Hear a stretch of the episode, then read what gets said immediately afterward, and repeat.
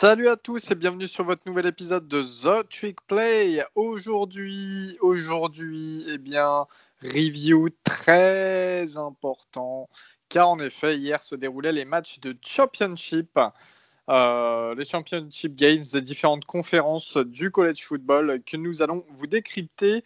Euh, mais avant, nous avons d'autres choses, comme d'habitude, les petites infos du début. Alors, comment vous dire, il y a eu beaucoup de transferts, voilà, beaucoup de joueurs qui ont décidé d'aller euh, dans, une autre fac, dans un autre programme. Ça, on fera euh, un épisode plutôt pendant l'off-season pour euh, vous en parler. Ça, plus tous les, nouveaux commits, hein, les nouvelles classes de commits de chaque équipe.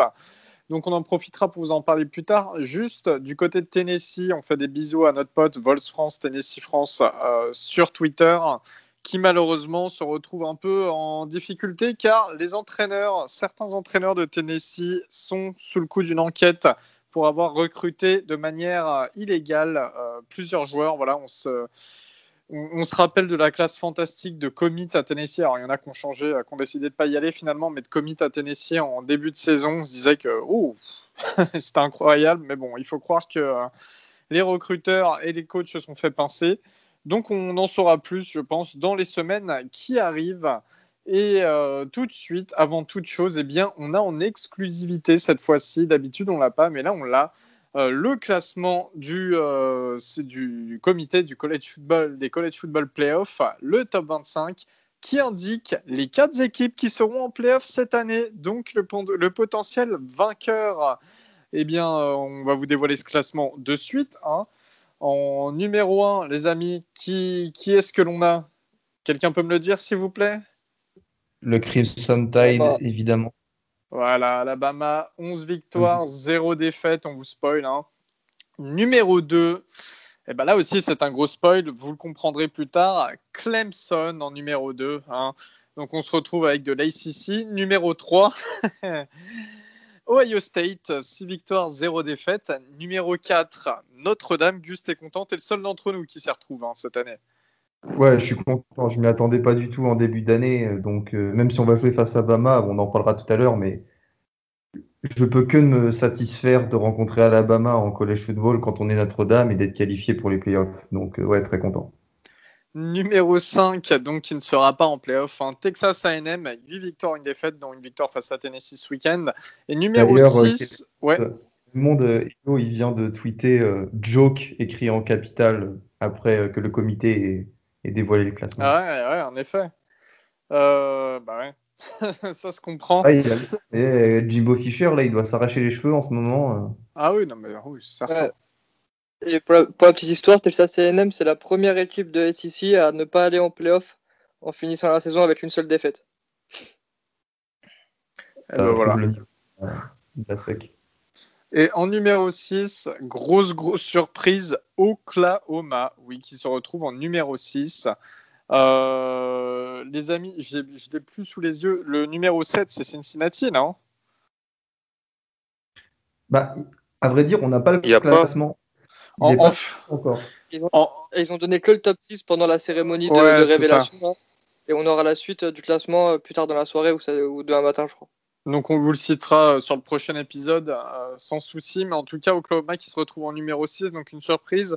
on va démarrer tout de suite avec les polémiques. Qu'est-ce qui vous plaît, qu'est-ce qui ne vous plaît pas dans ce classement? Guigui, je sens que tu as quelques petites choses à dire. Bah, en vrai, en, vrai, le seul truc qui aurait pu bouger, c'était Notre-Dame. Parce que euh, Ohio State, apparemment, j'ai lu un truc comme quoi la présidente du comité aurait avoué à demi-mot que euh, c'est pas. Ce qui aurait été dit, c'est que c'est pas forcément les six matchs qu'on joue Ohio State qui les qualifient en playoff. Donc si c'est pas les six matchs qu'ils jouent, j'aimerais bien savoir ce que c'est qui, les qualifie en playoff, à part euh, dont, le, prénom commence par Justin et, et, dont le nom finit par Fields. Et les matchs de l'année dernière. Euh, et les matchs de l'année dernière, voilà, effectivement. Et euh, sachant que c'est pas la même équipe, hein, évidemment. Mais, euh, mais voilà, ça c'est ça c'est un peu c'est un peu con. Après, je voyais pas, enfin, je voyais difficilement le comité mettre Texas A&M sans, sans avoir joué de, de championship game. Pour être tout à fait honnête, pour moi, la, seule possibilité que Texas A&M passait en playoff, c'était que Bama gagne et que Notre-Dame gagne où là, il serait passé, à mon avis, il serait passé devant Clemson. Mais bon, du coup, petit spoiler, c'est pas passé tout à fait comme ça. Mais sinon, sinon, le top 6, un peu surpris de voir Oklahoma là. Après, vu les matchs ou pas matchs qu'il y, a eu, y a eu cette semaine, avec la défaite notamment bah, du coup, de, à Iowa State face à, face à, bah, du coup, à Oklahoma, et Cincinnati qui s'impose qui s'impose sur un, sur un field goal à, à la dernière seconde face à, face à Tulsa. C'est peut-être euh, peut dur de les faire passer devant, euh, devant Cincinnati. Moi, je trouve ça très dur. Hein. Euh, moi, Guillaume, je trouve très très gentil. comment ça? Attends, c'est pas qui inverse. Non, mais dans le sens où Oklahoma a perdu Aujourd'hui, je vais pas être deux matchs. Ils ont perdu deux matchs face à des équipes qui ne sont pas classées. Non, mais je suis d'accord. Mais après, c'était aussi. Euh, c'est comment on dit? On sait très bien que les défaites en début de saison n'ont pas la même valeur que les défaites en fin de saison, tu vois. Et il y a une, il y a eu. tu perds, tu perds, il n'y a, pas, y a pas d'autre chose. T'as Cincinnati qui a 9 victoires, 0 défaites. Non, mais quoi, Carolina, 12 victoires, 0 défaites. Non, mais par contre, juste, gérer votre pote, parce que là, j'excuse pas le truc, j'essaie juste de trouver des explications. Au pire, moi, je m'en bats les couilles. moi, pour moi, ils disent de la merde, ils disent de la merde. Mais ça sert à rien de. Dis, les mots, voyons. Non, bah c'est bon, wesh. On me demande, on me demande pourquoi, j'essaie d'expliquer. On... Ça, euh, euh, derrière, il y, y, a les hooligans qui crient là. non mais gros, mais au bout d'un moment, euh, c'est honteux, c'est honteux. C'est pas Madame pas... qui, fait, qui, fait Mais oui, mais je sais, mais, mais, tu gueules pas parce que imagine Florida aurait gagné hier. Vous étiez pas dans, dans, le top dans le top 4, t'aurais hurlé comme un fou là. Mais moi là, juste, je défends les petites facs, tu vois, les comme un peu les nôtres. Mais gros, bah Coastal Carolina, 12 victoires, 0 défaites. Cincinnati, 9 victoires, 0 défaites. Ils font passer Oklahoma devant. C'est anormal. C'est, ah, je sais pas, c'est pas normal. C'est-à-dire quoi, quoi Costa l'année prochaine, ils font, ils font 20 victoires, 0 défaites. Ils restent dans, ils sont même pas dans le top 10. Et tu crois que ça va donner envie aux joueurs, euh, aux gros prospects d'aller dans ces facs-là? Ah bah non, ils vont tous aller à, à, Alabama, Texas, machin, parce que de toute façon, même s'ils gagnent deux matchs dans l'année, ils vont finir dans le top 6. Au bout d'un moment, c'est vrai, ça, ça c'est vrai. Au niveau du recrutement, c'est vrai. Ça influence. Ils ont, une, ils ont une victoire contre l'équipe top 6 aussi, tu vois. Tu peux. Euh, je me fais l'avocat du diable là, mais. Donc ça, ça veut dire quoi? Nous, All Miss, on, bat Alabama. On bat Alabama, ça veut dire qu'on est top 10 Parce qu'on n'est pas loin de les battre, Alabama. On bat Alabama, on est top 10 bah, Non, on n'a pas le niveau d'un top 25. Hein. Donc au bout d'un moment, il faut être sérieux. Tu gagnes des matchs, tu, gagnes des matchs. Et puis, c'est quoi, les gars, c'est quoi le message que le comité envoie aux facs du, du groupe of five? C'est genre, faites des saisons de bâtards, euh, éclatez tout le monde, sortez des victoires références, je pense notamment face à SMU ou Memphis pour Cincinnati, pour au final euh, terminer. Euh, bon, normalement, je pense qu'il devrait être septième. Euh, ah, je sais pas, moi, je, trouve, le, vrai problème, ouais, le vrai problème, c'est que euh, SMU euh, et, Memphis, ils, sont où à l'heure actuelle dans le classement? Tu vois ce que je veux dire? Ouais, mais à, l'époque, c'était euh, SMU était la seule équipe classée, c'était les 16e du pays, mais Memphis, même s'ils n'étaient pas classés, restait quand même un cadre du groupe of five. Et c'est pas, comme, c'est pas comme Cincinnati a gagné 31 à 29, ils ont gagné 49 à 10. mais je suis d'accord avec toi, mais après, moi, pour, moi, pour moi, le truc très clairement, c'est que euh, ce, coup de calendrier euh, seulement intra-conférence, ça les a, ça les a desservis parce que du coup, ils n'ont pas ces, euh, ces, quality win que le comité aime tant et que du coup, bah, ça, ça les dessert. Mais ouais, enfin, ça, c'est on peut continuer à gueuler, on peut continuer à s'énerver tant que tu gagneras, tant que tu auras, comment s'appelle? Tant que tu n'auras pas des victoires contre des types top 10, contre des types de Power 5, contre des grosses équipes de Power 5, et bah, tu, te feras, tu, tu te feras regarder de haut parce que ça, ça va être euh, ok, tu finis à, à 8 victoires, 0 défaite, mais contre des peintres, ouais, tu, finis à, tu, tu, finis à 11 victoires, 0 défaite, mais tu as joué le boucher et le, et le boulanger du coin de la rue. Ça, ça va être ça. je dis pas que c'est bien, encore une fois, tu vois. dans ce cas-là, tu pas être naïf, c'est très bien, c'est comme ça, tu vois. Oui, mais gros, du coup, tu appliques aux autres équipes euh, ce que, euh, ce que pardon, euh, Cincinnati se voit appliquer. Genre, si il faut il faut regarder au vu du Covid, des matchs intra-conférences. alors ça veut dire que tu dois relativiser aussi les performances d'Ohio State, par exemple. Et moi, je trouve que on prend en compte le Covid. toute ma vie, bah, je, mets, je mets Texas A&M ou Cincinnati devant Ohio State hein, vu la saison. Et toute ma vie, tu vois, je le mets. Mais il y a un moment, ah, euh, quand, même, quand même, la, on dit, euh, la présidente du comité, quand même la, quand même la présidente du comité dit que euh, Ohio State gagne pas forcément sa place sur les six matchs qu'ils ont remportés, bah c'est bon, tu as compris en fait. Genre, ouais. Il faut, mm. faut, faut, faut, aussi arrêter d'être naïf et voilà, c'est comme ça, c'est comme ça. que si tu veux faire On va les manifester aux portes, aux portes du comité? Bah non. Mais non, ah, il faut que ça soit clair, c'est qu'en début de saison, les équipes qui seront qualifiables pour les playoffs sont les équipes de SEC, Ohio State, Clemson, Notre-Dame, Alabama. Voilà. T'exagères, on était 14e au début de l'année, Notre-Dame. Oui, voilà, mais vous êtes les seuls qui pouvaient ah, être. T'as eu Oregon, t'as eu Oklahoma, t'as eu euh, Florida State qui l'a été aussi. C'est des grosses équipes, mais voilà. Bah... au bout d'un moment. Euh, quand, on a eu un précédent avec UCF qui fait saison parfaite et qui va pas en playoff, moi je suis pas étonné, tu vois, parce que, parce que voilà. D'ailleurs, l'anecdote, euh, le CM le community manager de UCF, il l'a bien profonde avec, euh, avec, euh, avec euh, bah, ce qui s'est passé avec Cincinnati. Il y a une sorte d'union sacrée des facs du groupe of five autour de Cincinnati. Non, mais c'est vrai qu'on se retrouve quand même dans une situation assez, on en avait parlé dans le dernier épisode de toute manière, on s'y attendait, hein. on savait que ça allait être de toute manière, enfin ces quatre équipes, on savait depuis même un petit moment que ça allait être celle qui sera en playoff, voir Oklahoma monter autant, enfin, vous avez déjà tout dit avant, mais c'est un scandale, moi, à mes yeux, je trouve. Euh, mais Ohio State qui sont à 6 victoires, 0 défaites, et que des victoires galères euh, face aux équipes à peu près potables, on va dire, qui sont Indiana, et Northwestern. Voilà, le reste, enfin, soyons honnêtes, c'est pas des équipes qui étaient fortes cette année. Euh, Indiana qui, qui, qui perdent à un touchdown d'Ohio State. Euh, hier, Northwestern, sincèrement, qu'on voit la victoire d'Ohio State, première mi-temps, Northwestern qui menait 10-6 et qui les ont fait galérer tout le match. Si Northwestern, on en parlera tout à l'heure, ne fait pas un mauvais match offensif, Ohio State perd ce match. Et même en le perdant, des fois, je me dis, est-ce qu'ils ne seraient pas encore dans le top 4, les mecs?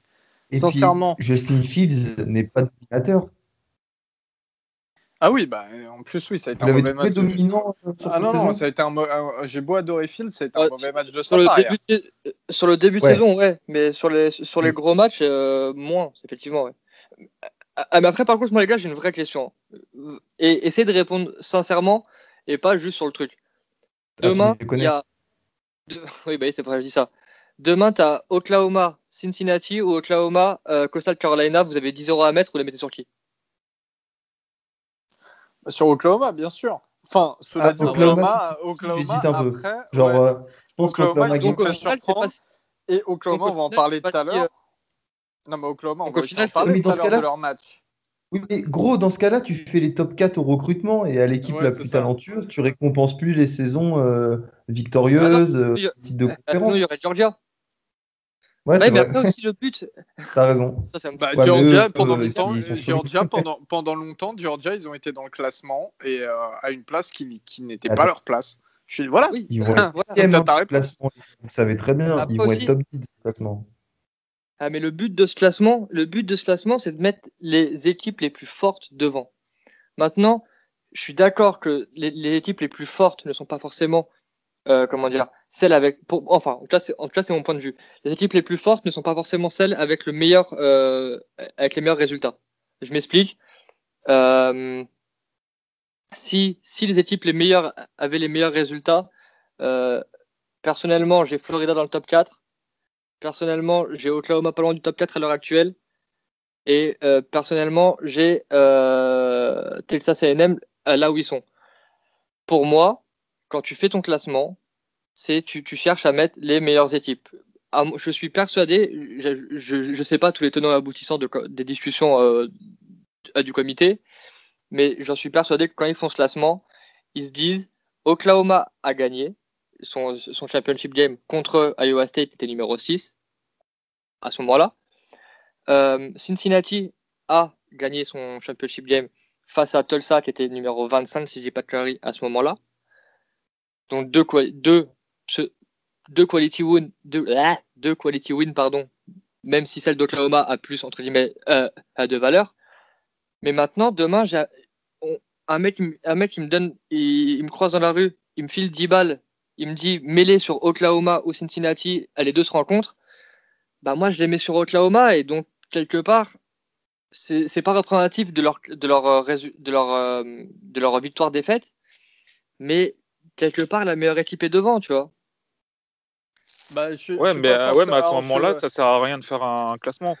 Ouais, de ouf. Non, non, mais en fait, comme on le disait dans le dernier épisode, c'est simple, tu lock, allez, 10 teams, voilà, tu as 10 teams, toujours les, les, mêmes, comme chaque année, tu lock 10 teams, et puis tu fais, tu, tu fais ça, et puis tu dis à l'avance, et eh ben écoutez, voilà, ça sera 4 de ces 10 teams chaque année qui seront en playoff. C'est simple que ça, après, faut pas mentir aux gens, tu vois en leur faisant espérer quoi que ce soit. Demain, il y a un Cincinnati Oklahoma. Je on va en parler juste après du match d'Oklahoma à Iowa State. Demain, il y a un Cincinnati Oklahoma. Et ben, je donne pas la victoire à 100% à Oklahoma. Loin de là. Ah, moi, si j'ai 10 euros à mettre, je les mets sur Oklahoma, tu vois. Non, mais bien sûr, quitte à les mettre entre les deux. Mais je ne peux pas te dire que le Oklahoma de cette année ah, va à une, victoire à 100% face à Cincinnati. Par contre, je peux te dire que l'Alabama de cette année ou le, Clemson a une victoire à 100% face à Cincinnati. Elle est là aussi la différence. Et pareil avec Ohio State. Ohio State, c'est exactement la même chose. Il y a beaucoup d'équipes, enfin, il y a plusieurs équipes qui, de, qui affronteraient Ohio State et qui leur poseraient énormément de problèmes et qui pourtant ne sont pas autour de ce, de ce top 4 ou de ce top 5, 6, comme vous voulez. Euh, les gars, on va... ah, mais juste pour finir sur Ohio State, pour moi, il ne faut pas le prendre en exemple parce que quoi qu'il arrive, on ne trouvera pas une logique à leur, euh, à leur place. Donc en, vrai, il faut faire euh, OK, ils sont là, de toute façon, à quoi qu'il arrive, quoi qu'il arrive, ils seront là. Et fin, tu vois. Enfin, c'est... Ah, mais c'est malheureux de dire ça, mais c'est ça en vrai on sait que pour le comité et la NCAA en, en général, ne pas avoir d'équipe de Big Ten dans le dernier carré, ça serait euh, pour eux très très euh, compliqué à, assumer, entre guillemets. on va dire ça comme ça. En tout cas. S'il n'y a pas d'équipe de Big Ten, ça, veut dire que tu as deux équipes de SEC et deux équipes de ACC. exactement. Et ça, ça, Et ça, ça ferait sacrément gueuler. Ouais. Euh, en tout cas, en tout cas, eh bien, nous allons vous présenter les championships du week-end. Il y avait donc, en parlant d'Oklahoma justement et du match face à Iowa State qui se déroulait du côté euh, du, euh, du, stade des, Dallas Cowboys, hein, euh, il y a donc eu ce match qui s'est terminé par la victoire d'Oklahoma, mais sur le fil, 27 à 21. beaucoup d'actions, beaucoup de suspense à la fin, et puis tout qui s'écoule d'un seul coup. Quelqu'un a-t-il envie déjà de commenter ce match et des performances un peu des joueurs? C'était, peut-être pas forcément le meilleur match. Hein. C'était très serré, mais peut-être pas forcément le meilleur match. Alors, moi, j'ai plutôt aimé. Euh, c'est le match que j'ai regardé à la place de Northwestern euh, Ohio State. Et euh, je trouve, bah, déjà, ça ressemblait vraiment à un match, une finale de conférence, parce qu'il y avait de la tension. Il n'y a qu'à voir Matt Campbell, le coach d'Iowa State, qui s'est énervé sur les décisions des arbitres qui étaient assez scandaleuses bah, contre les Cyclones. je pense notamment à faux départ de la D-line d'Oklahoma, mais qui se voit à des kilomètres. Et euh, voilà, ça a rajouté un peu du piquant à la partie et on voyait vraiment qu'il y avait un, match, une, tension et, c'était quelque chose qui était vraiment palpable. Et euh, non, il faut avouer que je pense, Célio, on a eu la même réaction, on a eu très peur parce que dès le second quart-temps, il y avait déjà 17-0 pour Oklahoma et on s'est tout de suite dit que Iowa State était euh, déjà passé à côté de son match. Donc au final, ce ne sera pas le cas puisqu'ils ont perdu 27-21. Mais ils ont entamé en fait un, retour un peu trop tard. Euh, et c'est à partir du troisième quart-temps qu'ils ont commencé à, à, réaccélérer avec notamment Brissol bah, qui, qui, est parti inscrire euh, deux touchdowns. Euh, Brock Purdy a fait un, plutôt un bon match jusqu'à la fin, mais moi je n'en tiendrai pas trop rigueur. Mais... Brock Purdy, il lance trois interceptions, non? Moi, je trouve, euh, je trouve pas forcément qu'il a fait un bon match. Il a fait un match euh, décent, mais. Ah non, En fait, en fait il, a, il, a, mal commencé, il s'est bien attrapé, puis à la il a mal, craqué. Il a mal terminé, mais en, en soi, il y a des. Les interceptions ne sont pas représentatives de son match, tu vois. La dernière, euh, il est obligé de la lancer. Attends, il y a une interception dans la end zone où il lance une jumbo. Ah, elle, non, non, elle, est lancée, elle est très mal dernière, lancée. Il n'est pas du tout obligé. Et la dernière, il peut, il peut, il peut garder. Enfin, en, en football américain, il y a un terme qui s'appelle live, live to play another down, un truc comme ça. Euh, enfin, genre. C'était du tout. Non, mais tu es en troisième, encore tu es en quatrième, mais là tu es en troisième. Attends, la dernière, on va en parler. Juste, vas-y, Gus, fais, ton résumé euh, chronologiquement du match. Et la dernière, on va en, parler à la fin.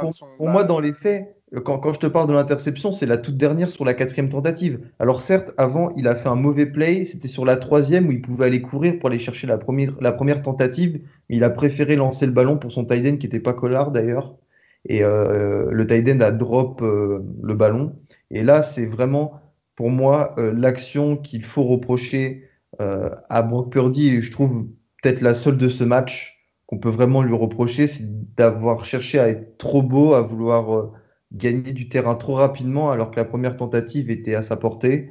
Et je pense qu'en fait, le tournant du match, il est là parce que si cette première tentative passait, bah, il en avait quatre, quatre autres dans les 30 yards des Sooners. Et là, c'était un match complètement différent puisqu'il restait pas beaucoup de temps.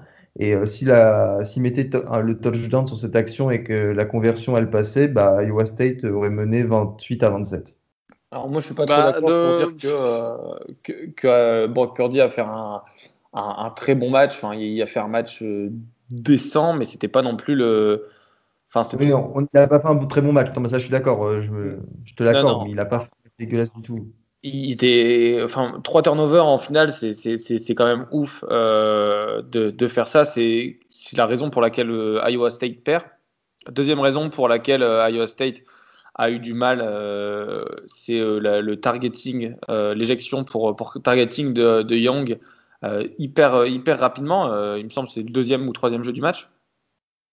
ouais, c'est ça dans le, enfin, où le, c'est, euh, ça, c'est Hichem Young qui prend, c'est le deuxième jeu du match, pardon, euh, qui prend, euh, Qui, est, qui, est, éjecté pour pour targeting et c'est, dur parce que Hichem Young, bah, c'est un, c'est un bon joueur et c'est un starter qui perd, enfin, que Iowa State perd.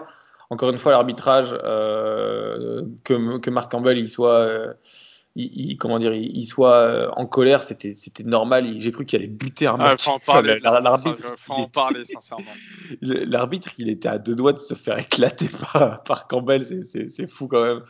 Euh, mais euh, non, non, voilà. moi, je pense que Oklahoma a, a mieux joué que Iowa State. Et c'est pour ça qu'ils sont en finale. Ils avaient plus d'expérience dans, dans, les grands matchs.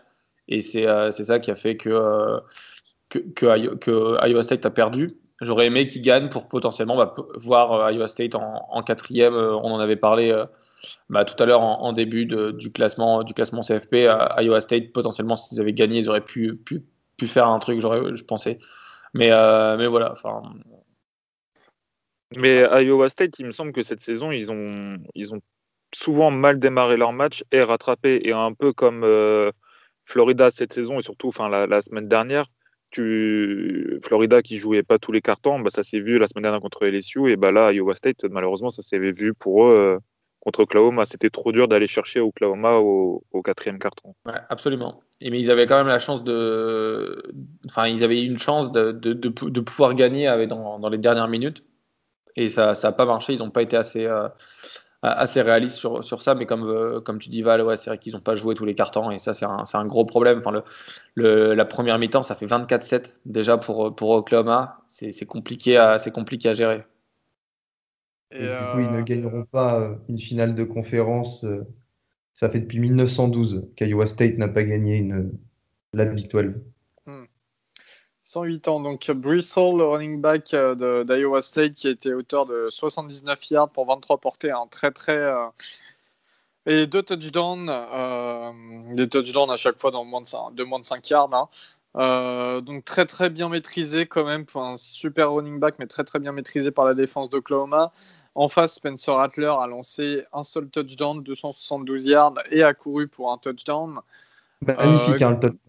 Ouais, la séparation de, Marvin Mims, euh, waouh. Et, ouais, et Marvin Mims, justement, le, le receveur star euh, cette année d'Oklahoma, a réceptionné 7 ballons pour 101 yards. Et donc, ce touchdown, juste, je reviens moi personnellement à ce dernier drive de Brock Purdy euh, qui, qui, donc, qui pouvait permettre à Iowa State de passer. Il reste une minute, hein, il pouvait passer et, de, et, ne donner aucune opportunité à Oklahoma de, de revenir au score. Il pouvait passer devant Iowa State. Alors, je comprends pas déjà l'appel de jeu qui fait que Brock Purdy doit forcément lancer deep alors qu'il reste une minute de jeu. pourquoi autant accélérer sur, euh, sur l'horloge? Ça sert à rien. Vaut mieux prendre son temps. Comme ça, ça donne pas de temps derrière pour Oklahoma parce qu'Oklahoma, avec un field goal derrière, pouvait reprendre, repasser devant euh, Iowa State. Ensuite, sur l'action, Piodi est en troisième tentative. Je crois que c'est une 3 et 12 ou 3 et 13, quelque chose comme ça. C'est une 3 et 11. Et, 3 et 11. Ok, on, on enfin tu peux euh, déjà, moi je pense que tu peux toujours. Euh, enfin, il vaut mieux faire une passe incomplète qu'une interception. Ça, peut être frappé du bon sens, mais, autant ne pas forcer. Et euh, enfin, quand, tu dis live, to play another down, c'est vrai. Enfin, tu, tu joues pour gagner le match, pas pour faire le, pour, gagner le match en troisième. Tu joues pour gagner le match à la fin du match. Et il y avait un spy. Il y a des gens qui ont dit ah pourquoi il a pas couru? Il y avait un, il y avait un QB spy, c'était un linebacker et Brock Purdy même s'il a, il a, utilisé, il a bien euh, échappé au plaquage euh, et au sac sur, sur ce match-là. C'est pas non plus le, meilleur athlète qu'on voit sur le, terrain et, et, un linebacker. Euh, enfin, il, y a des, il me semble que c'était le linebacker numéro 8 d'Oklahoma qui, était, qui était en spy dessus. Donc, donc enfin, il n'aurait pas pu courir pour le first down. Après, là-dessus, tu vois, je ne suis pas d'accord avec toi parce que prends tes jambes, tes jambes, mon pote. Au pire, tu gagnes quoi? Quelques yards et après, tu te retrouves en quatrième tentative avec des yards. Attention à pas être, à pas être tombé, à, pas être euh, plaqué avant dans, dans, le terrain parce que tu peux pas. Enfin, il y avait, ça allait dans le deep, donc tu pouvais pas non plus, euh, tu pouvais plus pas avec la balle parce que tu aurais été en quatrième, tu aurais perdu du, temps, du temps de ouf. Hein. Après, euh, ouais, c'est pour ça que l'appel de jeu, je le trouve quand même très très euh, très spécial en tout cas. Euh, voilà, et euh, bah, la victoire en d'Oklahoma donc sur ce match 27 à 21 face à Iowa State, un match très disputé. On passe à un autre match extrêmement disputé qui aurait sûrement été élu notre match du week-end. C'est du côté de la SEC Championship qui se jouait à Atlanta au Mercedes-Benz Stadium Alabama qui affrontait Florida. Guigui, tu es là. On a regardé le match. On était. Euh, on t'aime. On t'aime. on t'aime. On est avec toi. On est avec toi. Là, pour le coup, on a tous regardé ce match et on n'a pas été déçus d'ailleurs de regarder ce match. Guigui, je te laisse nous dire les scores, un peu, un peu tout ce que tu veux dire hein, sur ce match. Et c'est vrai que. Ah, les mecs, putain, vous êtes passés à deux doigts, quoi. Ouais. Au final, on perd 52-46. Euh, bah, le, le, score est assez relatif du match. Hein. Ça a été euh, les, les, deux offenses qui ont, qui ont, qui ont donné le tempo, qui ont roulé sur, euh, qui ont roulé sur les défenses. alors autant que Alabama roule sur la défense de Florida, ça, ça pouvait se prévoir. Autant que l'attaque de Florida roule sur celle de la défense d'Alabama. On était peu nombreux à mettre une pièce dessus. J'en faisais partie. Euh, Twitter est rempli de gens euh, médisants qui pensaient qu'on allait mettre euh, qu'on allait mettre 3 points. Mais, mais voilà, encore une fois, comme, chaque semaine, hein, on prend les mêmes et on recommence en attaque. Hein, Trask qui finit à 26, 26 sur 40, 408 yards, 3 TD, 0 inter. Il met un TD à la course aussi. Euh, Kadarius Tony qui fait encore qui, qui, finit la saison de façon magnifique, on va dire ça, pas franchement d'autres mots. Là, il finit à, 8 catchs, 153 yards d'un TD. Euh, Pitts pour son dernier match euh, sous les couleurs des Gators, qui finit avec 7 euh, catchs, 129 yards d'un TD. Trevon Grimes, lui aussi, qui, euh, faisait. Enfin, il, jouera peut-être le ball game si on, si on joue le ball game, mais pour son dernier match avec de, de un véritable enjeu, qui finit à 4 catchs, 78 yards, un TD de l'autre côté, bah, de l'autre côté, euh, c'est toujours les deux mêmes. Hein, c'est toujours les deux mêmes. C'est Harris qui finit à 31, 31 courses, 178 yards, 2 TD. Mais comme euh, c'est pas assez drôle, bah, il a mis 3 TD aussi à la passe. Hein, 5 catch, 3 TD, 67 yards. Bonjour, bonjour. Et à côté, il y a un petit numéro 6, là, je sais pas si vous le connaissez bien. Euh, attention, il pourrait, monter sur quelques draft boards. Hein, Davante Smith qui finit à 15 catch, 184 yards, 2 TD. Euh, si vous aimez les attaques, c'était un, un match, un match euh, stylé. Hein. Si vous aimez les Gators, c'était un match euh, tendu parce qu'on a passé tout le match à, courir, à courir derrière le score. et ça se joue, ça se joue à des détails. Hein. On va dire, il y a Ça s'entend peut-être, mais je suis, vraiment dégoûté parce que ce match, il, nous passe, mais vraiment pas loin. Et il y a plein, plein de petits trucs en, première, en premier, dans le premier quart. On a Trading qui, qui intercepte euh, euh, vraiment, euh, les Américains appellent le, hustle. C'est il vient arracher la balle des mains du, receveur. Et derrière, quand il remonte, il se prend, il se prend un tackle blindside monstrueux de, de Michi et il fumble, on perd la balle. on a notre, notre, notre tackle droit, c'est un, un, miracle que Trask finisse la saison finisse la saison sur ses deux jambes tant lui il a été mauvais, euh, qui, euh, qui, laisse un qui laisse quasiment un, rusher passer, on se prend un trash fumble euh, dans le dernier quart. À chaque fois on remontait, à chaque fois, chaque fois Alabama remettait un coup, remettait un coup, remettait un coup. à la mi-temps, il y avait quelque chose comme 20, non, 35 à 17 pour, pour Alabama qui marque qui marque en 1 minute 03 avant la mi-temps, euh, avec une superbe défense euh, prevent euh, qui prevent pas grand-chose, voire rien du tout. Et donc. et une mauvaise bah, gestion du temps sur le touchdown de Trask juste avant aussi. Ouais, j'allais aussi venir à celui-là. J'allais faire tout un petit paragraphe sur la gestion du temps qui, nous, a vraiment, qui nous a vraiment coûté cher sur ces matchs. Mais du coup, je vais en parler maintenant, effectivement. On était sur les 1 yard de. Donc, juste avant le TD de, Bama avant la mi-temps pour, euh, pour, pour, passer à 35-17. Euh, les Gators se, se, retrouvent du coup sur les 1 yard de, de, Bama. Et en fait, euh, quel Trask, je sais, celui-là, je vais lui mettre, je vais lui mettre pour lui, parce qu'il y, y aura un autre, un autre pan de la gestion du temps qui sera pas pour lui, qui sera pour le, pour le coaching staff. Mais celui-là, on va dire que c'est qu'il est pour lui. il snap la balle alors qu'il reste 20 secondes sur la play clock et que, et que le temps continue à dérouler. Donc c'est 20 secondes qui auraient pu euh, être euh, bah, déjà de moins pour, euh, Alabama pour remonter à tout le terrain.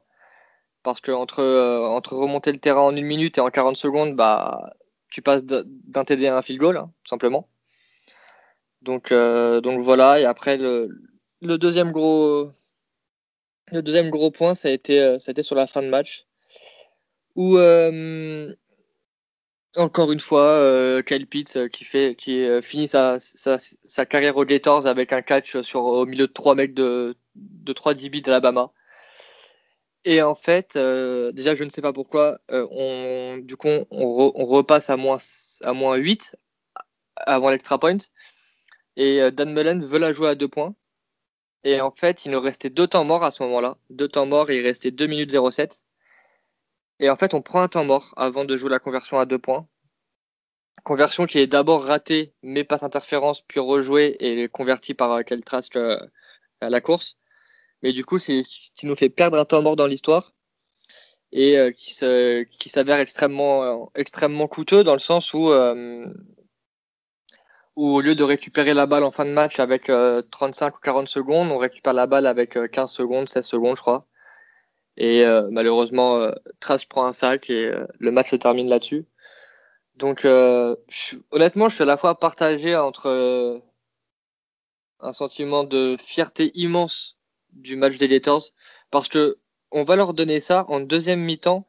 Même la défense s'est mise à jouer. C'est, ah mais je crois que c'est toi, Rob, qui l'a mis sur le sur la sur le compte de replay. Et ce sentiment, c'est ah. ah. ouais, non, mais c'est vraiment. Mais en fait, tu vois, c'est. On va dire que à 14 points, si on si on met pas le dernier TD, j'ai un sentiment de fierté, mais on a mais on n'a jamais été, tu vois. Genre, euh, on n'aurait pas pu. Là, 6 points, tu te dis que ça se joue à un temps mort? Vous, vous, vous, perdez, ouais, c'est exactement ça. Vous perdez, vous perdez le match. Sincèrement, vous perdez le match au fait que une mauvaise, décision euh, de Trask et du coaching, euh, du coaching staff aussi. C'est-à-dire que vous, vous, vous, marquez, vous marquez trop ah tôt avant la mi-temps. Vous marquez beaucoup trop tôt avant la mi-temps, vous leur laissez trop de temps avant la mi-temps, derrière ils capitalisent, alors que vous récupérez le ballon en deuxième période. Si vous auriez marqué pile avant la mi-temps et que vous auriez récupéré le ballon en deuxième période, enfin. Bah, normalement, c'est notre marque de fabrique. C'était hein. quoi. Bah ouais, ouais c'est bizarre, c'est bizarre comme coaching, ça.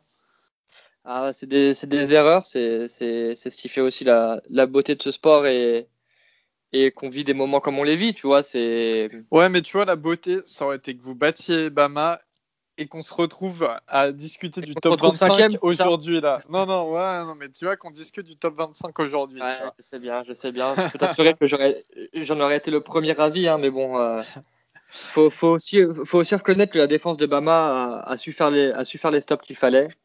Euh, euh, Mac Jones fait un bon match. Maintenant, faire un bon match contre la défense de Florida, c'est pas gage de grand, grand. Euh, bah, surtout que Jones, on l'a vu, il a, enfin, sincèrement, il a au moins 5 secondes pour lancer, quoi. C'est incroyable. je peux pas te louper, quoi.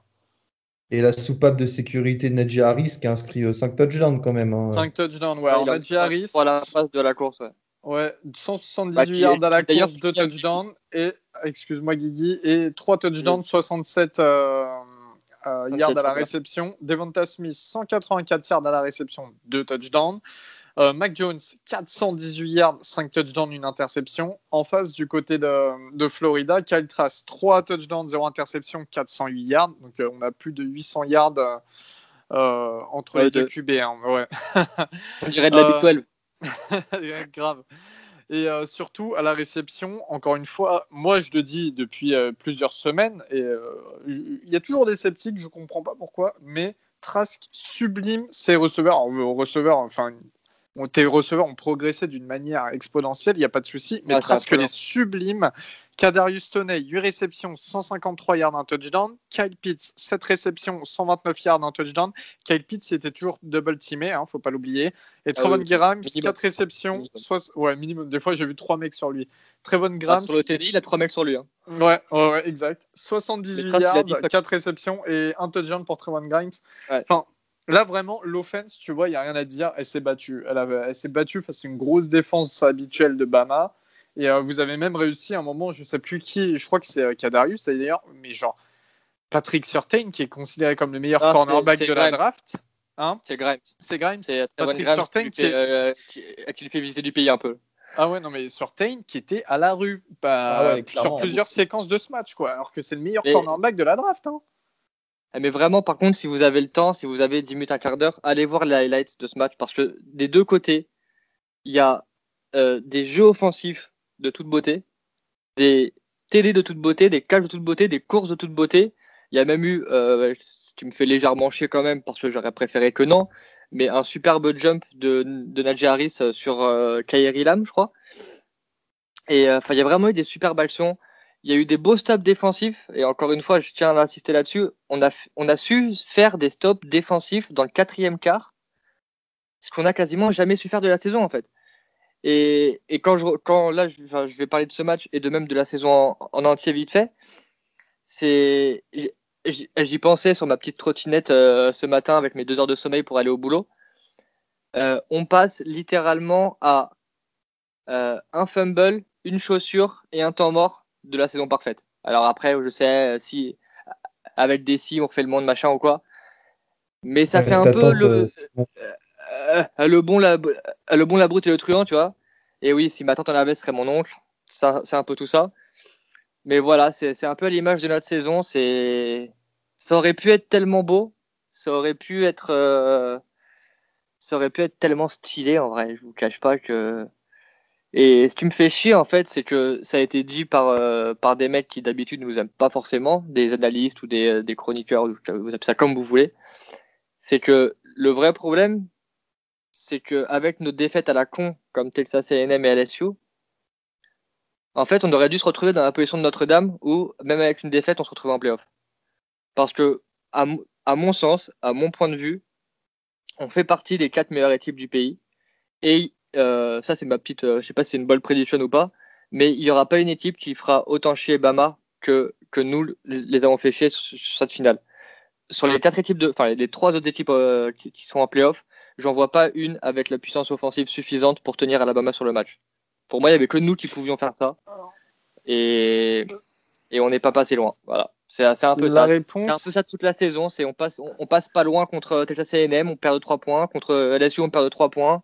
Contre Bama, on perd de 6 points. C'est dommage. Et encore une fois, euh, je pense que à cause de tout ça, euh, je maintiens qu'à mon avis, Kyle Trask ne va pas être Heisman. Et ça va me faire profondément chier. Mais, mais voilà, on n'avait qu'à gagner des matchs et, c'est la défense de Florida qui, va coûter quasiment le Heisman à, à Trask. Je le dis depuis des semaines. Et ça va se confirmer, même s'ils ont, fait un, ont fait un bien meilleur match. Euh, c'est compliqué de dire ça quand tu as pris 52 points. Mais si tu regardes vraiment le match, tu vois que la défense a, su faire le taf dans les, moments importants, notamment encore une fois dans le quatrième quart. Euh, d'ailleurs, ils prennent zéro point dans le troisième quart aussi, au passage. Euh, en deuxième mi-temps, ils ont su faire le taf, ils sont, sont réveillés. Malheureusement, euh, un peu trop tard et un peu trop. un temps mort trop tard. Voilà. Si je peux résumer ça, c'est un temps mort trop tard. Et Valentin, tu voulais ajouter quelque chose, un petit mot avant, avant de conclure sur ce match? Ouais, alors Romain connaît ma passion pour une saga très connue du nom de Star Wars. Et je ne sais pas pourquoi, je pensais à ça tout à l'heure, c'est par rapport à Kaltrask. Euh, c'est un peu le, le, Anakin. C'est le gars rempli de médicloriens, mais qui a toujours été dans l'ombre. Donc je vous rappelle qu'il a été QB2 en, en lycée derrière je sais plus qui, et donc du, coup euh, QB2 derrière Franks. Voilà. Derrière le QB de Miami. C'est ça. Et du coup, euh, comme tout le monde sait, euh, il devient pas Dawan, donc derrière Franks.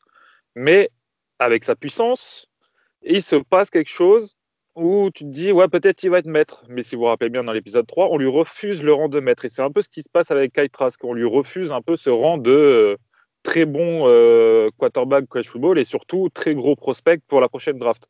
Parce qu'on voit partout que tout le monde lui refuse euh, d'être un premier tour, d'être un, d'être un, top QB de la prochaine draft. Et on sait comment ça se termine. Anakin, il s'énerve un petit peu et euh, il détruit un peu tout le monde. Donc attention à Kyle, Trask, c'est un très bon quarterback et arrêtez de l'enterrer parce qu'on dirait qu'il y en a qui, qui regardent vraiment aucun match de Florida et ça m'énerve. Ouais, c'est vrai, on adore Trask ici et c'est pas pour rien, surtout que d'habitude on aime bien euh, taquiner Guigui avec ses joueurs. Hein, donc là pour le coup, c'est pas pour rien, surtout si Valentin le dit, lui qui adore taquiner Guigui. Euh, les amis, on a terminé sur ce Florida-Alabama. Donc Alabama qui s'impose et qui reste premier du classement CFP. Tout de suite, on s'oriente du côté euh, d'Indianapolis dans le stade des Colts, euh, Lucas Oil Stadium, avec cette finale de la Big Ten qui opposait Northwestern, les Wildcats, face à Ohio State, les Buckeyes. Alors, tout de suite, euh, petite, euh, petit spoil, hein, victoire 22 à 10 d'Ohio State. Pourtant, et pourtant, très très bon match, notamment défensif de Northwestern. Clairement, Northwestern qui menait 7 à 3 à la fin du premier carton, puis 10 à 6 à la fin, euh, à la mi-temps. On a eu ensuite, euh, voilà, alors Ohio State ont essayé de jouer à la passe absolument au début. Euh, Ryan Day essayait, essayait via Justin Fields. Pourtant, il utilisait aussi le running back Trey Sermon, l'ancien d'Oklahoma, hein, qui a transféré du côté d'Ohio State. On voyait qu'au niveau euh, du rushing game, ça passait quand même face à la défense de Northwestern, mais qui restait quand même tout de même très solide.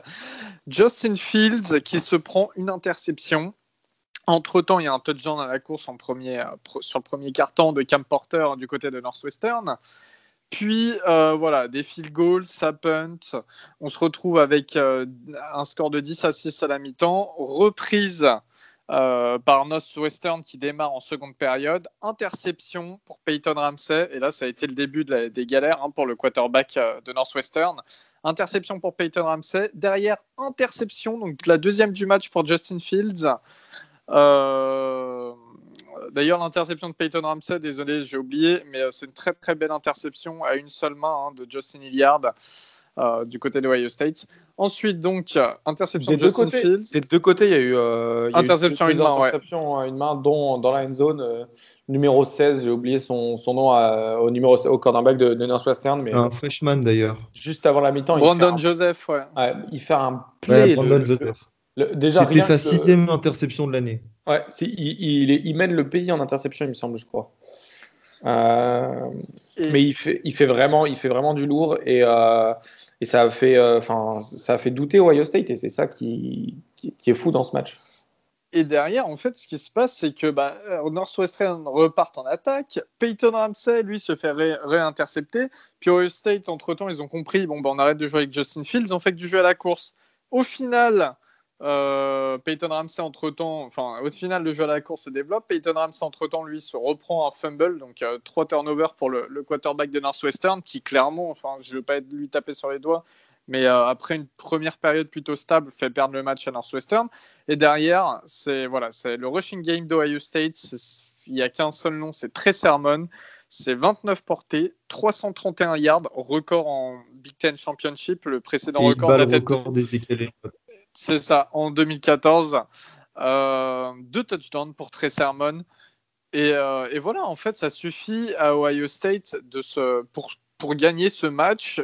Alors, d'un côté, on a un Northwestern qui a très bien joué, mais d'un autre côté, je trouve qu'il y a par Trey Sermon et ce jeu à la course, et, euh, et un peu le réveil en deuxième mi-temps d'Ohio State, on n'a pas une grosse prestation des Buckeyes. Vous, vous avez pensé quoi de ce match? Est-ce que, comme moi, vous y avez un peu cru pour Northwestern? Ah, moi, c'est moi, que j'ai. Vas-y, vas-y, Guy. Vas-y, Gus. Peu, ça va prendre 10 secondes. J'ai été impressionné par Northwestern et euh, je trouve que, certes, je suis frustré pour eux, mais ils ont tenu leur rang et ils ont confirmé que euh, leur saison, bah, c'était pas un feu de paille. Et euh, franchement, bravo Northwestern, on l'avait pas vu venir. Je pense qu'on va réécouter nos previews de début d'année, mais on les mettait peut-être dernier ou avant-dernier de la. Oh, c'était moi, je me sens ridicule, c'était moi. Oh, t'inquiète, on a fait des pronostics dans la preview, on les a quasiment tous perdus. Hein. Euh, on, est, on, a tous été nuls. Mais euh, ouais, non, bravo à Northwestern. J'y ai cru, j'y ai cru vraiment jusqu'au bout pour, euh, pour Northwestern. Enfin, pas jusqu'au bout parce que dans la fin du dernier quart, c'était plié. Mais j'y ai cru. Surtout aux interceptions de Justin Fields, je me suis dit les matchs où ils ont le plus de mal, c'est contre Indiana et, bah, et Northwestern parce que Justin Fields avait fait des turnovers. Ça, me fait de la peine pour Northwestern qui, qui avait fait une belle saison. Euh, il, passe de 3, 3 victoires, 9 défaites la saison dernière à, être à tenir tête à Ohio State en, finale de, conférence.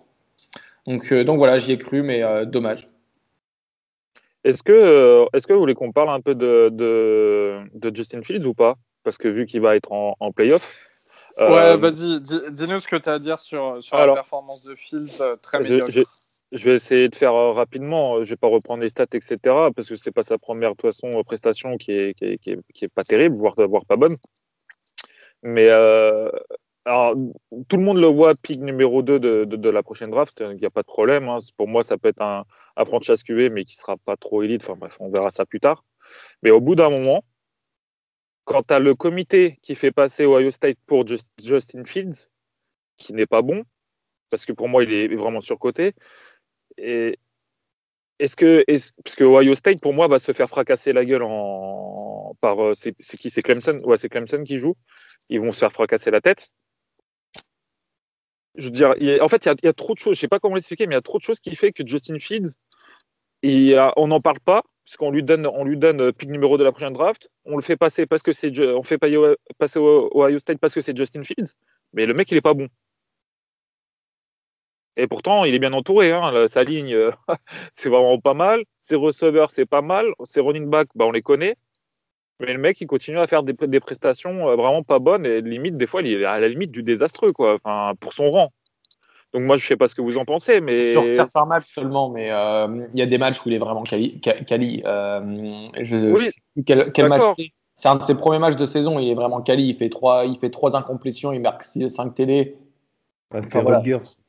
D'accord, il n'y a, pas de problème. Mais alors pourquoi à ce moment-là on crache sur Trask? Parce que lui, il fait pas de match dégueulasse. Hein. Et il joue pas, il joue pas en Big Ten. Ouais, ouais, Perso, je crache pas sur les deux. Moi, j'adore les deux. Fields, j'adore. J'ai rien contre la Justin Fields, mais pour moi, il est sous en la pression. Il a l'air d'un peu craquer. ce qui s'est passé notamment. Là, tu dis, qu'il est nul.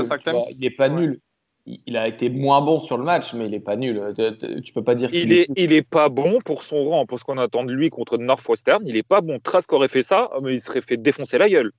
Ouais, j'avoue. ah bah oui. Donc euh, bon voilà, de toute façon on a, d'autres choses à parler, mais même, même Yann on n'attend rien de lui et on l'engueule quand même. de chien. ouais mais ça c'est à cause de toi ça, mais mais de toute façon on en reparlera plus pour la, pendant la off-season de, de, Justin Fields pardon. Mais il y a quand même pas mal de questions à se poser. Alors peut-être qu'il va nous faire mentir sur les sur les playoffs, hein, c'est ce que je lui souhaite. Mais je, je donne pas cher de sa peau quand même. Si, si, moi je le vois bien aussi en NFL. S'il est bien coaché, bien entouré, euh, bah, après c'est aussi une logique pour, pour chaque quarterback, j'ai envie de dire. On verra. On verra. On passe euh, désormais à donc, victoire d'Ohio State lors de cette Big Ten Championship hein, face à un très bon combatif à Northwestern. Et euh, tout de suite, la Pac-12 Championship qui se passait du côté de Los Angeles chez euh, les Trojans de USC qui recevaient les Ducks d'Oregon. Donc les Ducks a invité de dernière minute. Normalement, c'était Washington qui, qui, devait affronter USC, mais en raison euh, du Covid, Washington a annulé euh, ce match et Oregon les ont remplacés au pied levé. Alors, mon Robin, on a regardé le match ensemble d'ailleurs, c'est vrai, on était au mais on regarde tous les matchs ensemble au téléphone. Ouais, je trouve qu'on a une belle complicité entre nous. Sans oublier Valentin, euh... toujours là. oui, toujours, oui. en bossant, lui au travail en plus. Euh, Robin, comment tu as vécu ce match? Alors, tout d'abord, j'aimerais commencer par dire euh, bonjour à tous les champions de conférence dans ce podcast, donc à moi. Euh... Ah, les gars, faut applaudir quand même. même. non, non, parce que euh, je suis le seul. Bon, ok. Désolé, T'as beaucoup d'amis dans ce podcast, apparemment. Non, non, non bah, je, je, sais, je sais. Je suis pas. Heureusement, heureusement que je suis là hein. euh, pour remonter le, le, moral du podcast parce que voilà, champion de conférence, victoire 31-24, comme tu, comme tu l'as dit. On, on, est champion avec, euh, avec la manière sur ce match-là. On n'est pas champion avec la manière sur cette saison. Euh, mais on est champion avec la, la manière sur ce match-là. On a mis une pression défensive euh, à Kedon Slovis. Il a été, euh, il a été sous pression constamment. Tout, tout le match, c'était, c'était hyper compliqué. en témoigne les trois interceptions qu'il lance parce qu'à chaque fois, il est sous pression. pour petite stat, Kevin Thibodeau, le, sophomore qui était la meilleure recrue du pays l'année dernière, le, le, sophomore qui fait 12 QB pression, enfin QB pressure, et qui finit avec, avec deux, deux, ou trois sacs. Euh, c'est assez fou, je trouve, quand même, de, de mettre autant de pression. Euh, il est hyper clutch sur la, finale de l'année dernière. Il avait déjà été clutch contre, contre Utah. Bah, il a été encore euh, clutch cette fois-ci. donc, donc voilà, il est Kevin Thibodeau qui fait un super match. La défense globale, elle fait un, très bon match. On a été moins pénalisé que sur nos, autres matchs et donc ce qui nous a permis aussi de ne pas prendre trop de, de, de yards gratuits. Tyler Shog, le QB qui est censé être titulaire, il finit à 8 sur 15, 91 yards à la passe, 2 TD et une interception, sachant qu'il a partagé aussi euh, dans les, en troisième tentative et en quatrième tentative euh, les snaps avec Anthony Brown, qui est, euh, qui est le QB transfert de, Boston College, donc qui a joué aucun snap de la saison, mais qui lance 2 TD en troisième tentative en red zone. donc, donc voilà, plutôt cool. On finit avec 108 yards à la passe seulement, c'est pas beaucoup. Mais voilà, c'est notre défense qui a, qui a fait vraiment beaucoup de. Euh, comment dire qui a, fait, qui, a fait le, qui a fait le travail avec les, les turnovers, euh, trois, trois, interceptions. On finit avec 135 euh, yards à la course combinée, surtout avec Travis Dye et Sean Dollars qui finissent à, 50, 50, à plus de 50 yards pour les deux. Voilà, c'était un match assez défensif de notre part, malgré qu'on marque 31 points mais on a été, on a été plutôt, plutôt bon, moi je trouve. On a mis de l'énergie et c'est ça qui manquait à, Oregon cette année, c'était qu'il n'y avait aucune énergie quand on, venait, on, était mort sur le terrain, on était mort sur les, dans les, dans les enfin, sur le bord du terrain aussi. Alors que là, on a mis, on a mis de l'énergie c'est pour ça qu'on gagne ce match. On a gagné vraiment avec la manière, comme, comme je dis toujours. Et euh, voilà, on a gagné la bataille des turnovers avec bah, trois turnovers pour, euh, pour Kedon Slovis. Et à la course, on limite USC euh, à 38 yards à la course, alors qu'on a toujours eu des problèmes. Donc, euh, comme je dis que c'est des performances énormes défensives, c'est vrai. Euh, voilà, on termine champion de Pac-12 sur une saison qui est un peu bizarre, parce qu'on ne devait pas y être. Mais je suis très content d'être champion et on a, on a gagné le match, ce match-là avec la manière. On va jouer Iowa State dans le, dans le PlayStation Ball Game le 2 janvier à 22h. Donc ça va être un match hyper intéressant contre Iowa State, qui est une équipe euh, très solide. Donc, euh, donc voilà, euh, c'est une, belle, une belle conclusion à cette saison un peu, un peu compliquée. comme Valentin le dit toujours, je vais, je vais terminer sur ça et, on va pouvoir passer à, autre chose où vous allez pouvoir intervenir si vous voulez. Mais Valentin l'avait dit lors, lors d'un dernier podcast, on a l'équipe la plus jeune du, du college football. Donc euh, l'avenir est grand. L'année prochaine, on a une classe de recrues qui est la meilleure classe de recrues du, pays. On a un quarterback 5 étoiles qui arrive, euh, Ty Thompson, qui, euh, va potentiellement concurrencer Tyler Shog pour le, pour le poste de QB titulaire. Voilà, c'est le, futur est grand pour, pour les Ducks et très content d'avoir gagné.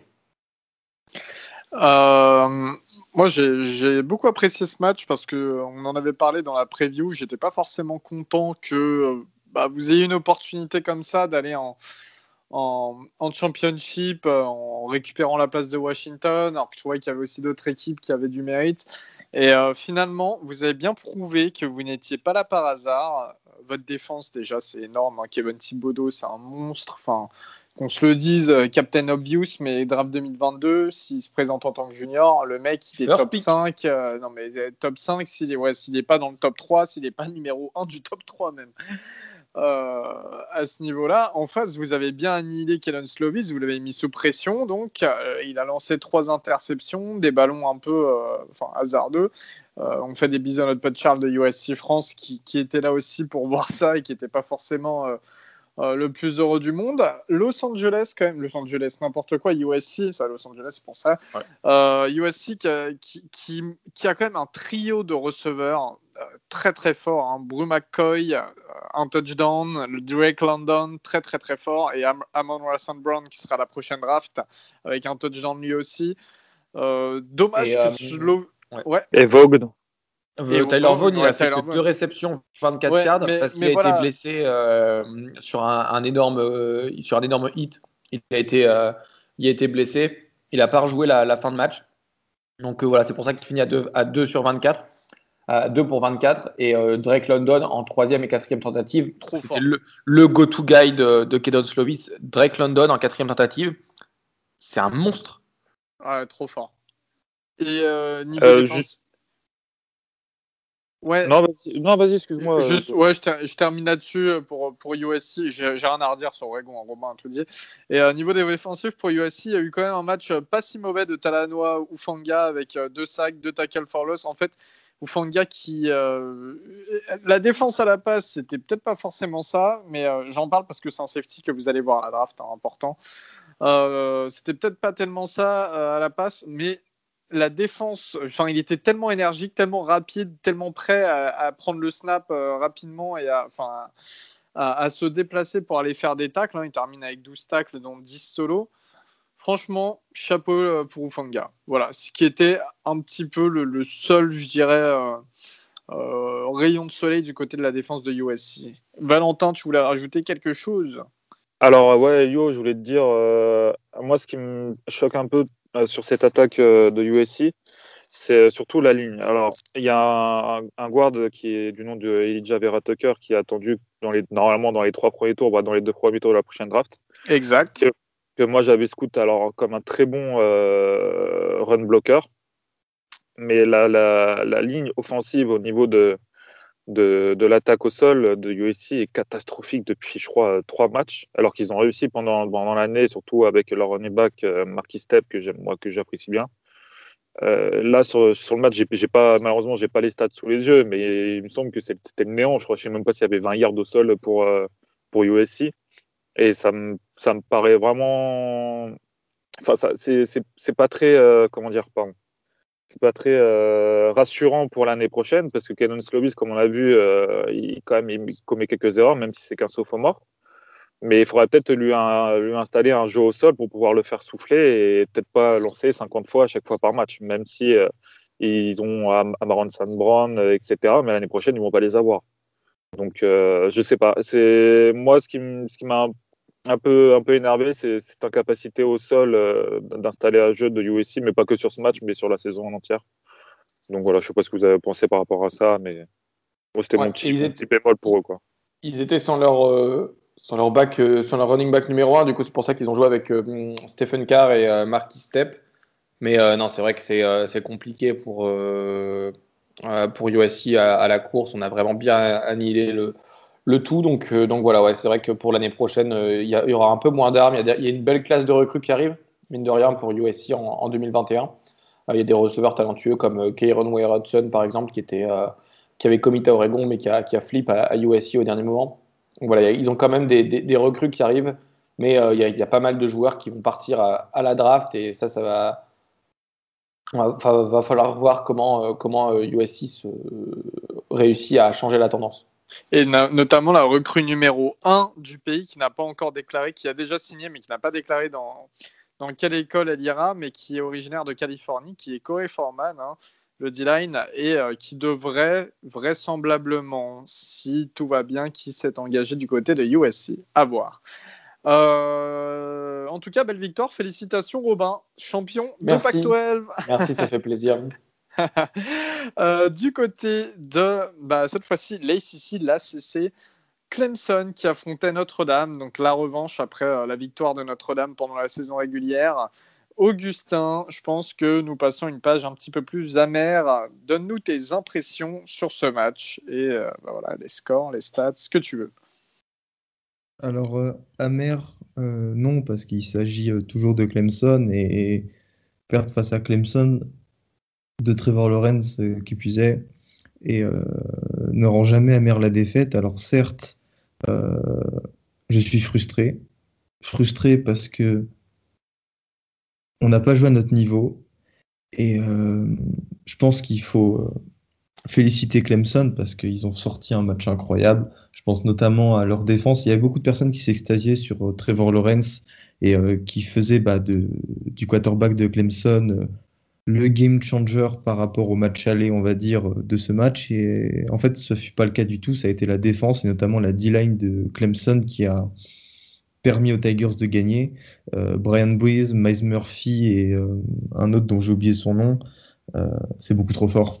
Et pour la première fois depuis que je suis Notre-Dame, et je dis bien la première fois, j'ai jamais vu notre ligne offensive être aussi malmenée Bon, il nous manquait Jared Patterson, mais on a à côté, on avait 4 euh, quatre, euh, lines NFL et euh, ils ont vraiment sous-performé.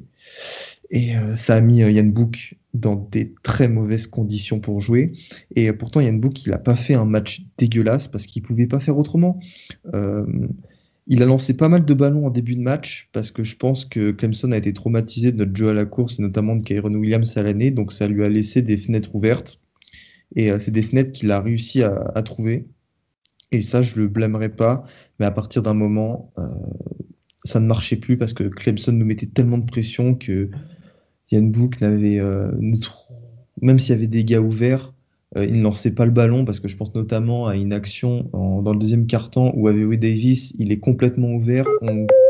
On, peut aller trouver, on peut aller chercher le first down très facilement et il ne le trouve pas parce que Avery Davis euh, drop le ballon.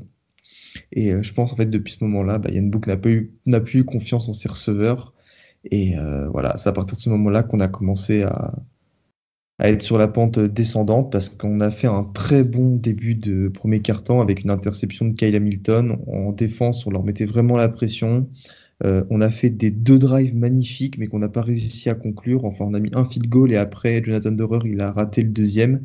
Et voilà, c'est à partir de ce deuxième field goal raté que, que Clemson euh, a gagné. Et Gus, en face, tu as pensé quoi? Parce que maintenant, ils font partie aussi des gros prétendants, je dirais même le plus gros prétendant face à Bama au, titre euh, des CFP. Euh, T'as pensé quoi de la performance de Clemson et de l'équipe en général? Bah, Ce qui est sûr, c'est qu'ils sont vraiment très bien rattrapés. Le retour en défense de Skalski, leur linebacker, il a, été d'une utilité incroyable. Et euh, non, en fait, je pense que là où Clemson peut rassurer pour la finale que tout le monde annonce face à Alabama, c'est la défense. Et si cette défense continue à jouer comme ça, bon, je pense que, Bam, que Bama est trop fort, mais ils leur poseront tellement de problèmes parce que si tu arrives à passer la D-line, tu dois te taper les linebackers, puis euh, les DB qui sont euh, plutôt bons. Je pense notamment à Darian Kendrick ou à Nolan Turner qui joue un très bon safety. Et voilà quoi, sur toutes les lignes, c'est bon. Et la, défense fait gagner des matchs aujourd'hui. Bon, même si cette année, on a vu qu'il y avait des scores fleuves un peu partout, euh, je reste convaincu que c'est la défense qui te fait gagner un match.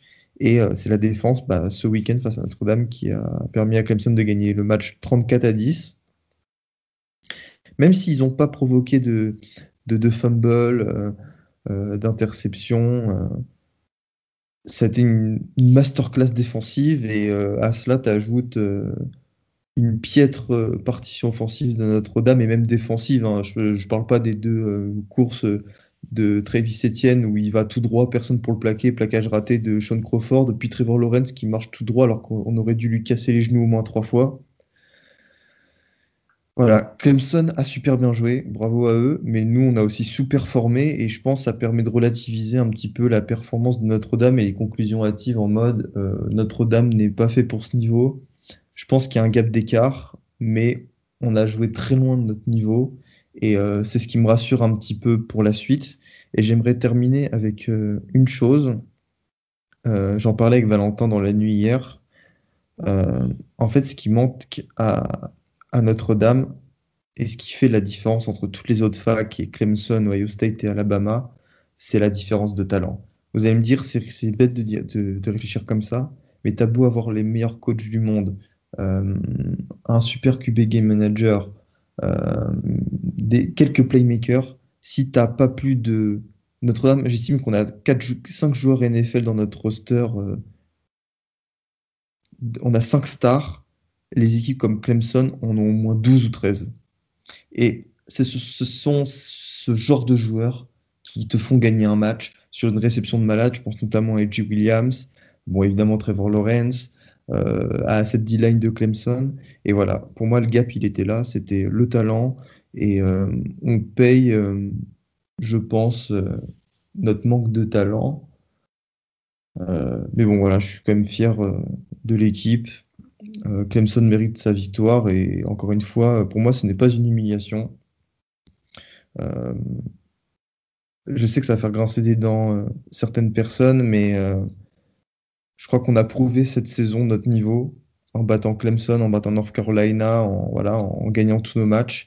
Et euh, cette place en playoff, vu qu'on est quatrième, elle n'est pas du tout volée. Et on verra euh, de quoi l'avenir sera fait euh, face à Alabama.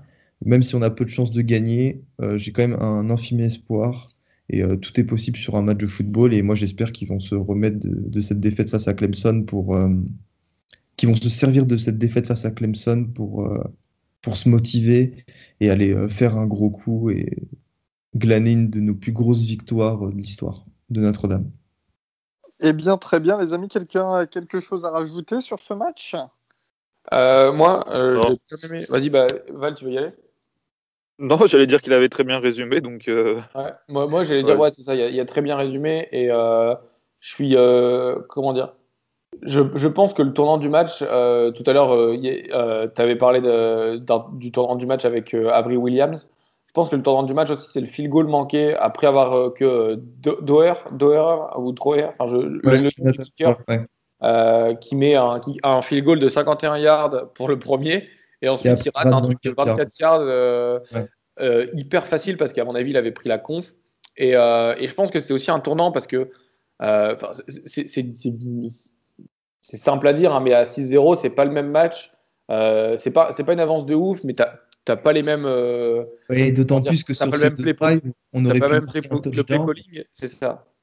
Et tu vois, euh, s'il y avait 17-10 à la mi-temps, c'était pas pareil. Et, clairement, psychologiquement, je trouve que pour Clemson, euh, être mené 6-0, euh, bon, mener 6-0, c'est rien parce que tu, tu, mets un TD, on l'a vu, Trevor Lawrence, il, il, met un TD en quoi 4 jeux, un truc comme ça. Euh, ouais. mais, mais, comment dire Psychologiquement parlant, je pense que même pour Notre-Dame, c'est mieux d'être là.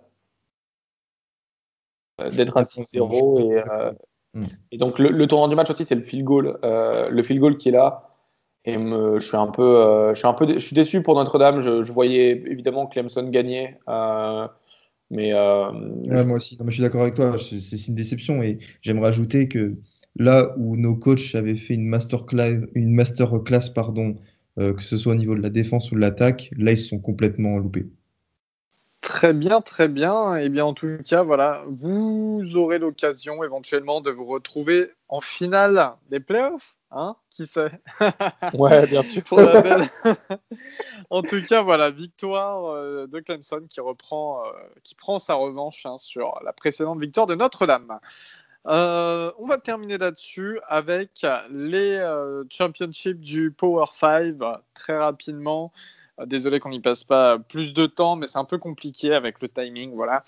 la MAC Championship, déjà qui se jouait quasiment en même temps, qui avait démarré une demi-heure avant le match d'Oregon dans la nuit de vendredi à samedi, et qui opposait Ball State à Buffalo. du côté de Détroit au Fort Field hein, chez les Lions.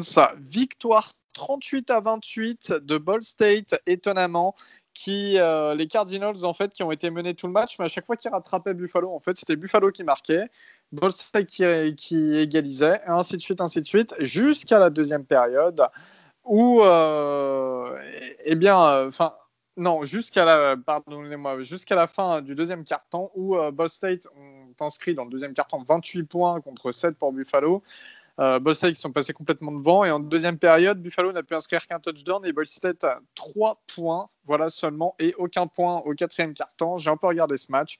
C'était euh, sympa à voir, c'était très surprenant de voir Ball State aussi bien jouer. Je pensais que Buffalo allait avoir un avantage euh, certain, mais finalement, ça n'a pas été le cas. Et à noter aussi que Jared Patterson n'a pas eu autant de de, toucher autant de courses euh, qu'on l'aurait souhaité du côté de Buffalo, sachant que c'est Kevin Marks qui a le plus couru avec 9 portées pour 93 yards et un touchdown.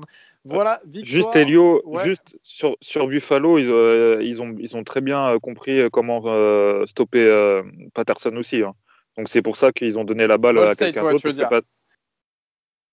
Oui, Ball State a, a, bien, a bien stoppé Patterson. Euh, ils, ont bien, ils ont très bien compris, ils ont très bien regardé les vidéos des autres matchs, donc c'est pour ça qu'ils ont donné la balle à, un autre, parce que Patterson, euh, dès qu'il était là, il était, il était stoppé, donc ça ne servait à rien de le faire jouer. Très bien, très bien. Euh, du côté ensuite, eh bien, on avait un Tulsa Cincinnati, les amis, un Tulsa Cincinnati très très important ce match en American Conference très important bah, pour les. Gros, gros bisous à Cincinnati France. Hein. Ouais, vraiment, cœur sur lui. Cœur sur toi, cœur sur toi. T'es euh, es un vrai. Euh, ça, fait ça fait hyper plaisir euh, d'avoir un mec comme ça dans la communauté. Donc, hyper cool. et tu, souffres, tu souffres surtout. et toi, non, mais c'est ça. Et des saisons malades. On est avec toi. Faire défoncer à la fin, pardon. On, est avec toi et, et ouais, c'est en tout cas très belle équipe cette année. Donc euh, voilà, victoire 27-24 euh, de Cincinnati euh, sur Tulsa. les deux équipes elles, se sont rendues vraiment coup pour coup. À chaque, enfin, dès, que ça marquait, l'autre, équipe marquait en face. Enfin, c'était à égalité la plupart du match. Cincinnati marque, enfin, marque un field goal à la dernière, à la dernière minute quand, le temps expire. Le, je pense que le, le, meilleur joueur du match, c'est Alec Pierce de, Cincinnati, le receveur, le, blanc, le numéro 12 là il est vraiment trop fort. C'est un, c'est un, scandale comment il est fort. Il fait des catchs à une main, il, fait des TD, il met des TD, il est trop, il est trop fort. Euh, j'adore ce joueur. Euh, si jamais vous avez l'occasion de regarder Cincinnati, euh, vous, avez, eu l'occasion de regarder Cincinnati, bah, vous avez vu la connexion Desmond Riders Alec Pierce. Encore une fois, bah, ça a bien marché avec 146 yards. Desmond Riders qui finit à 269 yards. Tulsa, c'était un, match hyper serré. Tulsa avait de l'espoir jusqu'au bout. Euh, Cincinnati bah, qui, euh, qui, finissent invaincus et qui vont aller euh, avec un, un bowl. Donc Cincinnati sera, sera qualifié pour le pitch bowl contre, contre Georgia. On refera la review rapidement de tous les matchs, de tous les bowl games pour, la, pour, la, pour les, semaines suivantes. donc voilà, ils, vont avoir l'occasion d'affronter une équipe de, Georgia et de montrer au, comité qu'ils ont vraiment fait une, une erreur en, en, ne les choisissant pas pour, pour les playoffs, selon moi. En ce qui concerne euh, voilà, le match, c'était euh, un, un, beau match. C'était en même temps que, euh, en même temps que, que, Florida Alabama, donc j'ai regardé en double écran. En autre match que j'ai regardé en, double écran, on va passer rapidement dessus, c'était Boise State San Jose State. Donc victoire 34-20 de San Jose State avec une performance XXL de, de Starkel, de Nick Starkel, le, le, QB de San Jose State, qui finit à 453 yards. Euh, Boise State qui ont, vraiment eu du mal en, début de match, ils étaient menés, euh, menés 19-6, mais c'était euh, c'était que du San Jose State, même si le score était, assez, proche. très belle victoire des, Spartans qui finissent, bah, qui finissent la saison invaincus. donc ils finissent 24e du classement, du coup ils gagnent, ils remportent la Mountain West. Euh, dommage pour euh, Boise State qui ont, euh, qui ont joué contre deux équipes, deux grosses équipes, BYU et San Jose State, et qui se sont fait battre par les deux, deux, équipes. Donc voilà, ils ne gagnent pas la, Mountain West. avec des uniformes qui étaient d'ailleurs très jolis. donc voilà, beau match, 34-20. rien à dire de plus. C'était encore une fois Nick Starkel qui a fait un super match. Et dans l'autre, il y avait un match vendredi. C'était euh, Marshall contre UAB, victoire de UAB un peu euh, à contre-courant, je trouve, 22-13 euh, face à Marshall. Bon, voilà, rien à dire de, plus sur le match. deuxième victoire en Championship Game en trois ans pour UAB. Intéressant pour les Blazers. Euh, eh bien, on va terminer là-dessus. Juste, Augustin, peux-tu nous citer euh, les quelques bols principaux que tu as sous les yeux qui viennent de sortir, hein, les bols officiels? Alors, euh, déjà, mauvaise nouvelle pour toi, Maryland, vous ne participerez pas à un bowl. Mais bon, ouais, pas un bowl. ouais, ça aurait été bien, mais bon, voilà. Je vous explique vite fait. En, CFB, on parle des, des bowls du Nouvel An. Donc il y a le Cotton Bowl, le Peach Bowl, le Rose Bowl, le Sugar Bowl, l'Orange Bowl et le Fiesta Bowl. Donc c'est les six meilleurs bowls euh, du pays. Alors, mercredi 30 décembre, au Cotton Bowl, Floride, euh, Floride, les Florida Gators pardon, qui vont affronter les Sooners de l'Oklahoma. Donc là, gros match, hein, Trask contre Spencer Rattler. Euh, le 1er janvier, il y a le Peach Bowl entre Cincinnati et Georgia. Euh, dans la soirée, il y aura aussi évidemment le Rose Bowl, mais qui ne se jouera pas à Pasadena au Rose Bowl, euh, au stade Rose Bowl, euh, puisqu'il se jouera à l'AT&T Stadium. ça sera entre Notre-Dame et Alabama. Dans la soirée, il y aura aussi le Sugar Bowl entre Ohio State et Clemson. Et le lendemain, le samedi 2 janvier, il y aura Texas AM UNC. Puis, dans la foulée, un magnifique Oregon Iowa State lors du Fiesta Bowl. Et, oui, euh, pour vous préciser, évidemment, le, Sugar Bowl et le Rose Bowl, ce sont les demi-finales de playoff. Alors, et juste, je, dis ici, si Notre-Dame bat Alabama, j'achète un maillot euh, Yen Book à, à Gus. Vas-y. Eh ben, très bien, Paris tenu. c'est pas mal celle-ci. Euh, les amis, merci de nous avoir écoutés. Vraiment, il y a trop de maillots en jeu. Dans, ils ont, Valentin, il a le maillot trop facile. Hein. C'est la Ouais, mais je gagne à chaque fois, donc ça va. Si je prends des paris qui sont pas trop difficiles en vrai. Ouais, enfin, j'attends toujours le mien. En tout cas, merci de nous avoir écoutés, les, amis. Comme d'habitude, n'hésitez pas à nous poser des questions. Hein. Et puis euh, voilà, on se retrouve très bientôt pour un nouvel épisode. Bisous à tous, salut tout le monde.